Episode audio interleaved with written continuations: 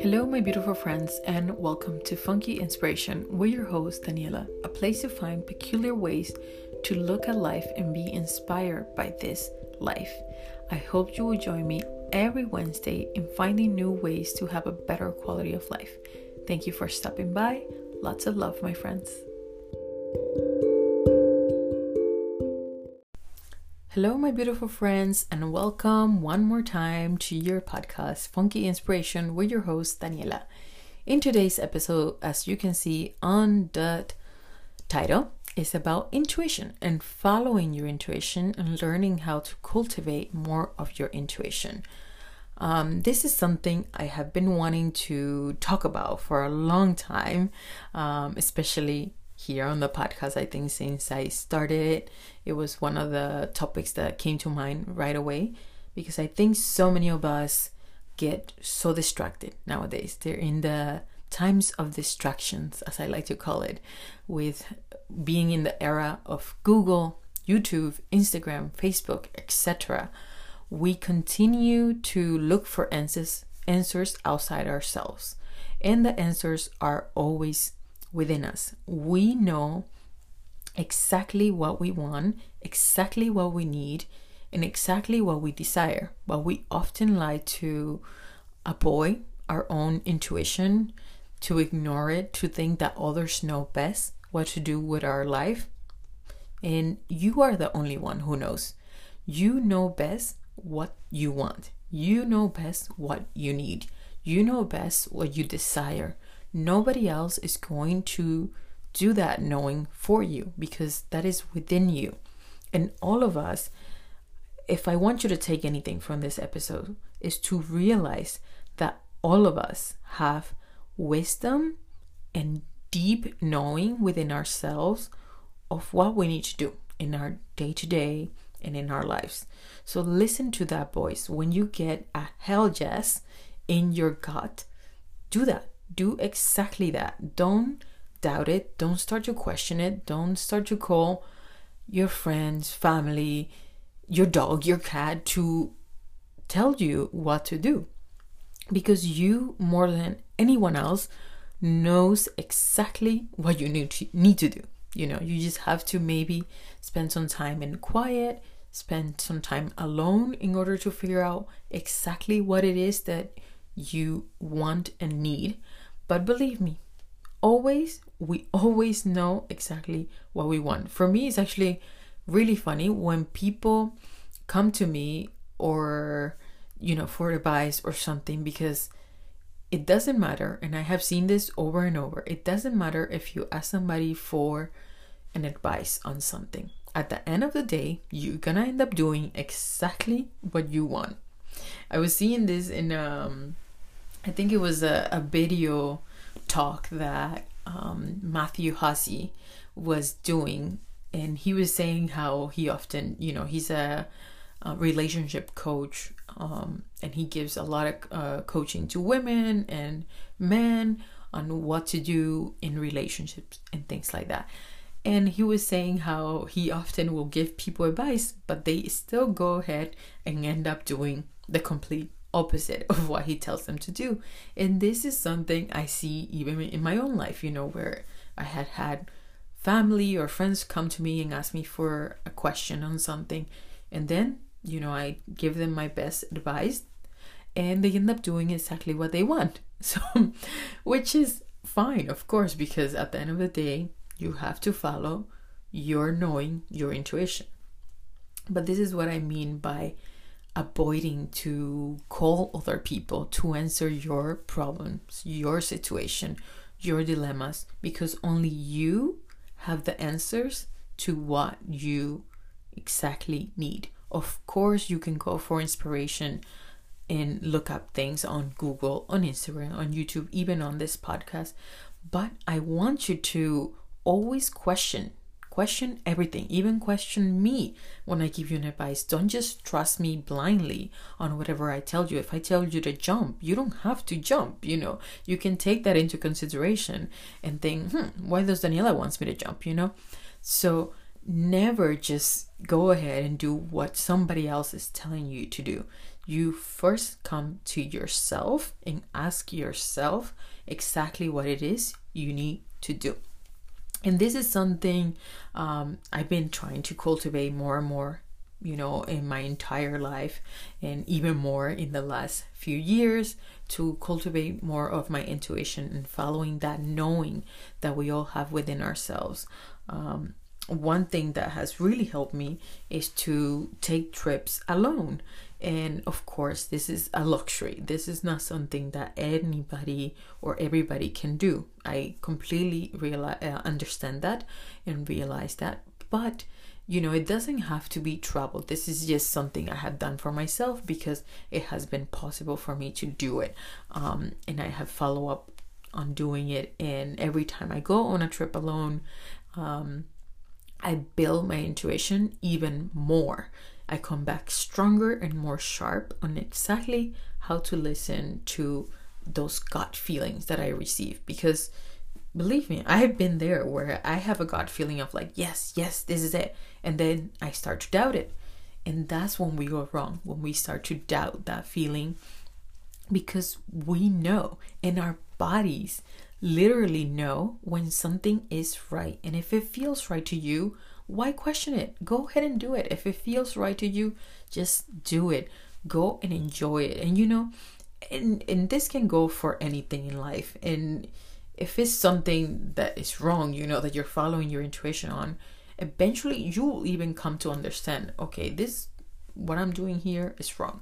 So, you know, don't don't take that you know, aside and think, okay, I should only follow my intuition on good things. No, you can even follow your intuition on bad decisions because that will have lessons for you that are there for a reason. They're there to teach you something. So it is okay to sometimes follow our intuition, even when it's leading us the wrong way, because it's there to teach us something, it's there to provide a lesson. And that's how I hope that you will start to see it that everything is there to provide a lesson for us. So now I have a, a few tips. I don't want to make this a super long episode. So I'm going to give you a few little tips of things that really help me to cultivate more of my intuition. One of the first things that really, really helps me is to literally stop and breathe. And it's such an easy one that almost seems crazy. But believe me, there's so much magic with just stopping to breathe, to deep, um, to breathe deeply. You know, because this is another thing. We often, of course, you are breathing every second of your life. That that goes without doubt, without even saying. But to have this deep breath, you know, that really makes you feel and come alive it's not something we often do unless that we are in a meditation class or yoga class or you know trying to catch our breath after running or something. It's not something we do on a day to day and we should be starting to cultivate that deep breathing practice more and more into our life. So whenever you have to make a big big decision especially if it's in the moment right in that moment that you need to make a decision and you are unsure I will highly advise you to take a few a deep breath. I will say at least um, three deep ones to really connect with yourself, to really connect with your intuition, with your gut feeling, and it will come to you exactly what you need to do, exactly what is best for you in that moment will come to you after having just this little breathing practice um, in your life it is so under um, valued and underrated to breathe deeply and is so needed in our times. Extremely powerful and has so much more to it. I wish you know that something i want to get into this year is doing a lot of more breath work. I don't know if you've seen that up on the internet nowadays breath work but it's something quite popular and i want to do it more. I got to experience some of that um, even here at home, just putting a, a, video on YouTube. And I just recently did a yoga teacher training and I got to experience more of that um, deep breathing and breath work. Um, and it was beyond powerful. I think maybe that deserves a whole episode by itself because it was that powerful. So, aside from breathing, another thing, like I mentioned before, is to spend time alone. And again, I know that I mentioned a trip alone, and I know that that's not accessible to everyone, and that is completely okay. You don't have to embark on this journey on overseas to get to know yourself better, to get to know your intuition, and to spend time alone. You can literally just have a day for yourself where you maybe you know take some time off your your busy schedule to spend time with you doing the things that you love and without the distractions, you know. So putting away the phone as much as you can throughout that day where you're gonna, you know, just provide um, lots of love and wisdom for yourself. So stay away from the electronics as much as you can on those days that you decide that you want to cultivate more of that intuition. Another thing um, is with food. You know, start to build your connection to the things you eat.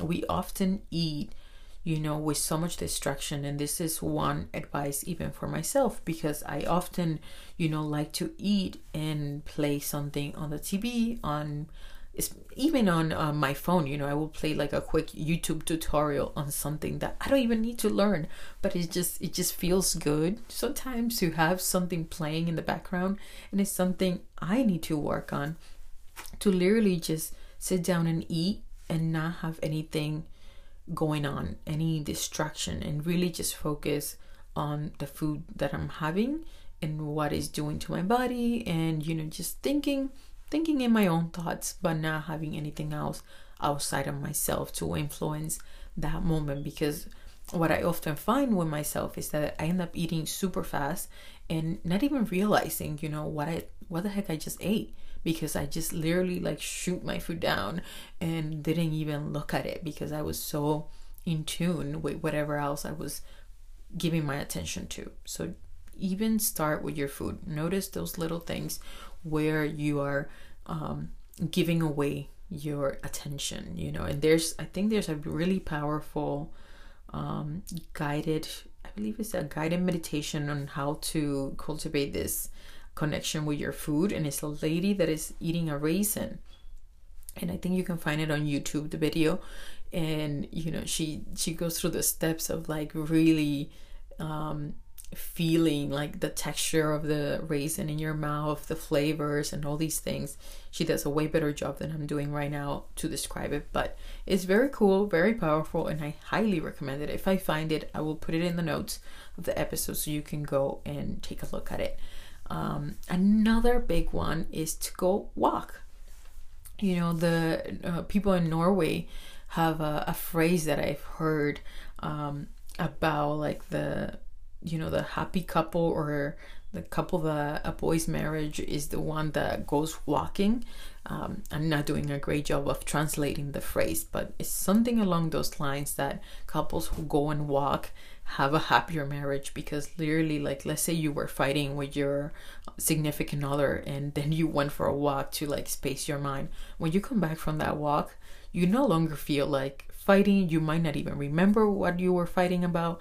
And it just helps to really release that energy you know because remember everything is energy so sometimes all we need to do is go out there and release it somewhere so if, if you are stressed if you are struggling with something go and release that energy somewhere. And when you come back, you're going to feel more collected, more connected, and you're going to know more what to do next. So go for walks. It's free and it's easy to do, especially if you live somewhere where it's not dangerous and you have access to walk in the park or in nature. Do it. And, and that's one of my next ones to be in nature. So if you can go for a walk in nature, go to the beach, go hiking, go skiing, cross country if you live in cold places, snowboarding. Just try to spend some time in nature, connecting with nature, um, and really enjoying and hearing the sounds of nature. It is so powerful and so healing for us. Um, I highly recommend to to even like if it's warm out, to put your feet in the ground, you know, really I think it's called earthing, they call it now, to really put your feet in the ground and feel like the mud or the sand or the grass on your feet. This is extremely powerful and is stimulating to the body in the best of ways. So I highly recommend it. Um, just spend more time in nature. It's going to do so much beneficial work for you just to do that little thing alone. Um, yeah, start doing that, my friends. It's going to really um, change your life. Another one I have here is to meditate. And meditate is one thing that has been taken out of proportion in many ways because people, you know, they tend to associate meditating with sitting cross legged like Buddha or something like that, eh, or something that we see in a picture of India. And no, my friends, of course, that is one way to meditate, but there's so many other ways to meditate. And what I want you to take away from this is that meditating is literally just giving your full attention to something. So let's say that you are in your kitchen cooking something delicious for yourself and you have no other distraction other than you and the the foods that you have in front of you.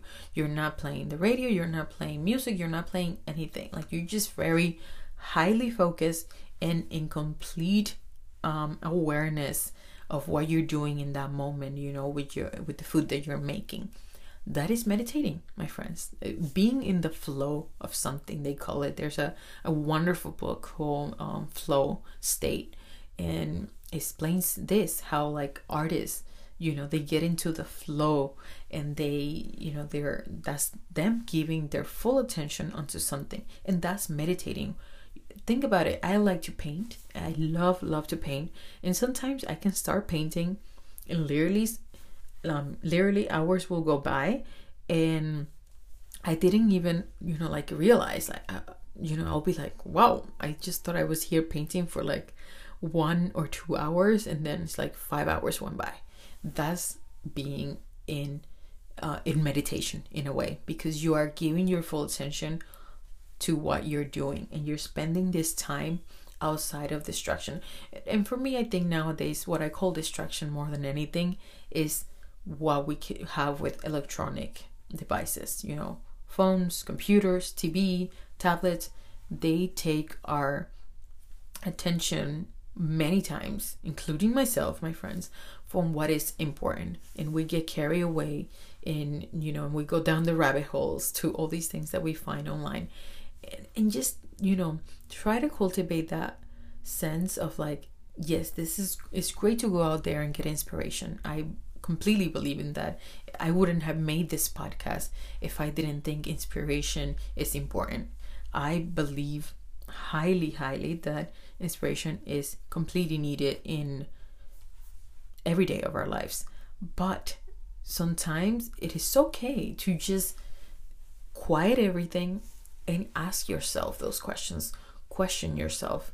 Wait for those answers to come from you and not come from anybody else because other people's thoughts and ideas and advice they can influence us and in many ways especially if those are um, people close to us who are giving that advice or anything like that so you want to be careful that you're not doing what somebody else wants you to do but that you're doing exactly what you want to do so even with what i tell you here tweak it and make it your own make it your own journey. It doesn't have to be, you don't have to do exactly what I tell you to do.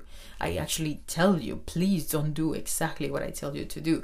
Just take it with a grain of salt, revise it, reflect on it, and see if it works for you. Because, you know, for some people, going to the gym works, for example. For me, I do not like going to the gym. I prefer to go to a yoga class. So I had to to come to my intuition and to my in listening to my body and my needs and what works for me because there's no point in me going out there and doing something just because it's trending, just because it's cool at the moment, and really avoiding that side of me that is saying, No, Daniela, this is not what you like.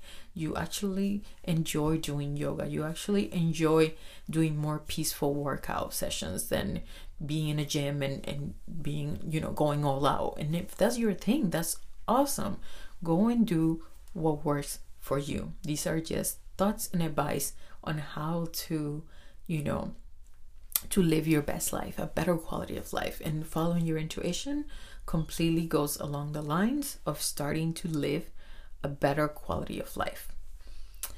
My next one is to sleep on it. Sleep on it. This is a huge one for me, and it's really the way that um, I like to do anything. If I have the chance to think of something that I have to do and I don't have to rush into making a decision, I often love to go to bed and have the question in my head of what it is that I have to, you know, answer and then in the morning, what happens is that I usually end up having the answer of what it is I need to do rather than, you know, answering right away in the moment. So sometimes, example, sometimes when a friend invites us to do something, we tend to, I, for example, tend to be a people pleaser. You know, I want to make people feel happy and I don't want to make anybody feel bad and all of that. So it's something I had to um, to start working on because I cannot make everyone happy. That is that is impossible, you know.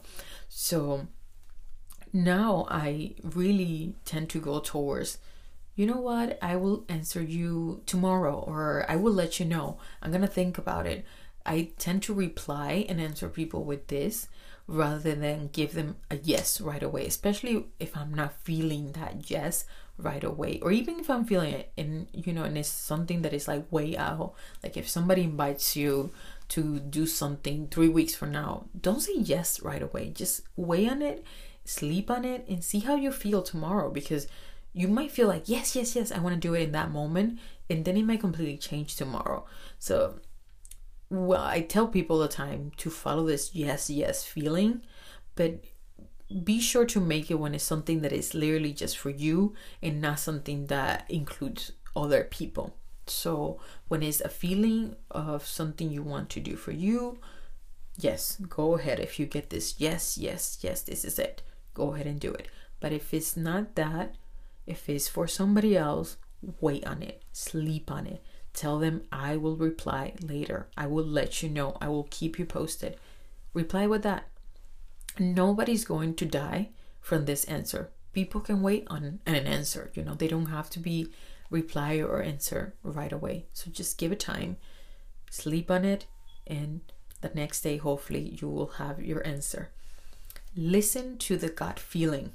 This is the, the one that um, I've been saying because literally when we want something and we know deep within ourselves that we want to do it is this gut feeling comes to us. That's why there's that phrase even of gut feeling because you literally feel it. You know in your body and in your soul that yes this is it. This is what i have to do.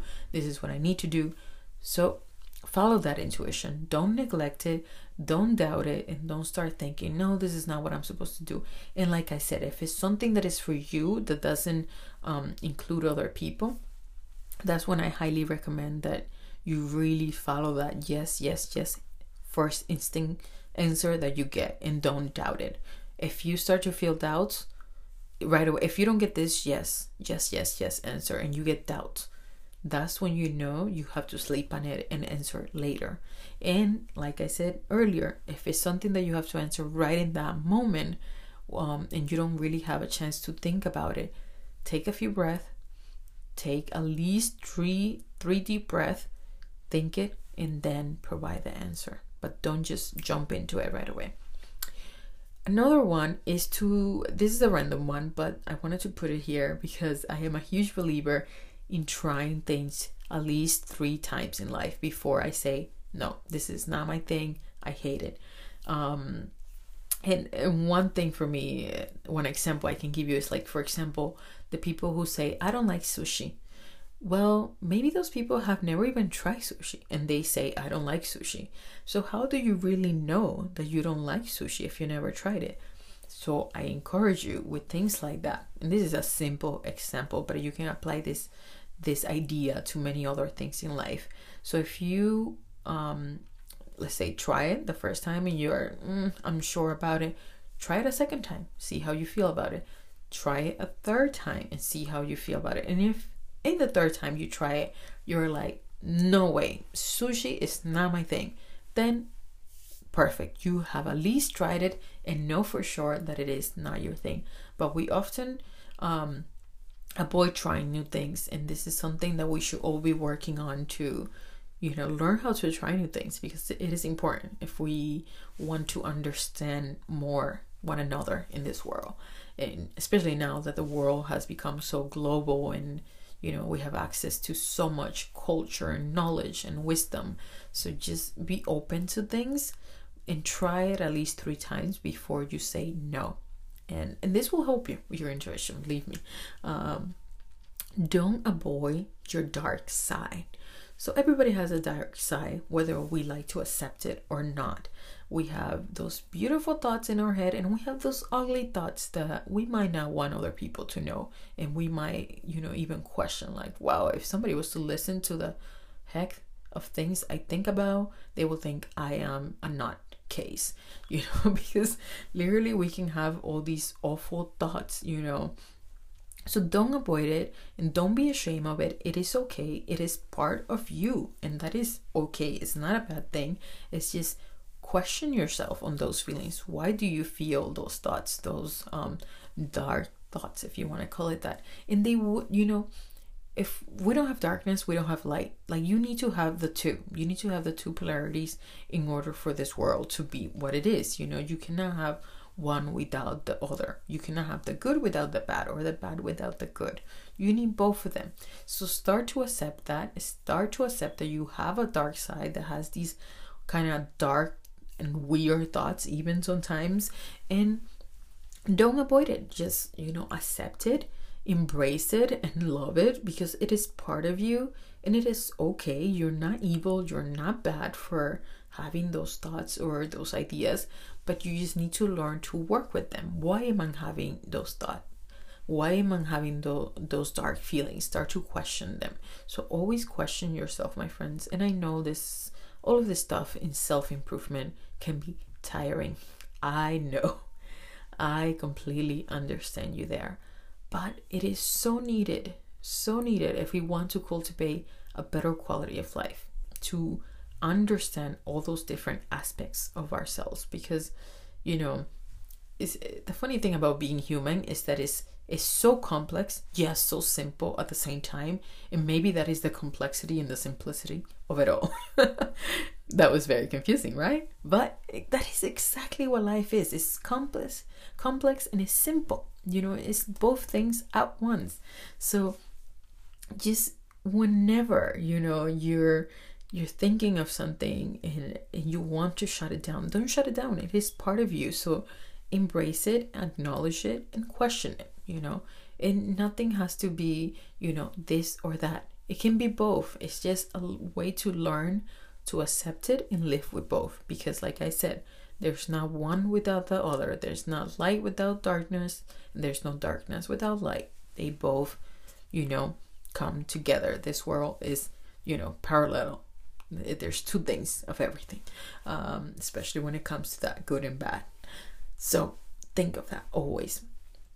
And I think, uh, yeah, that is all that I have for, you know, quick little tips, you know, and it's to, if this is the last thing, I guess, to trust your energy, trust your feelings. Your energy, your feeling, your knowing will always know best. They will know more than me, more than anybody else, because you are the master and the creator of your own life.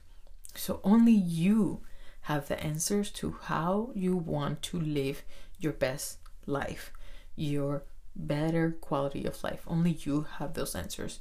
Yes, you can go out there and get inspiration from other people, but that doesn't take away that you are the creator and master and the one responsible to make yourself happy, to cultivate this um, better quality of life. So always think of that when it comes to intuition. I hope this episode has helped you and, and given you some new ideas of how to cultivate and you know how to think about your intuition. I think this is a very special topic that we should be all encouraging ourselves more to do so. And i think my dream one day will be if schools were to teach all of this stuff the you know intuition uh, self-care self-improvement self-growth all of these cool things that we have access to learn today. I wish they all come to be part of the school system one day because they are important. You know, they're gonna help us to learn how to truly live a more happy, abundant, and fulfilled life where we really feel like, you know, it's been worth it to be down here and have this life. So, with that said, my friends, I love you and I hope you have a wonderful rest of your week or you have a wonderful weekend because I will be posting this today on a Friday. So, anyways, love you all. Take care.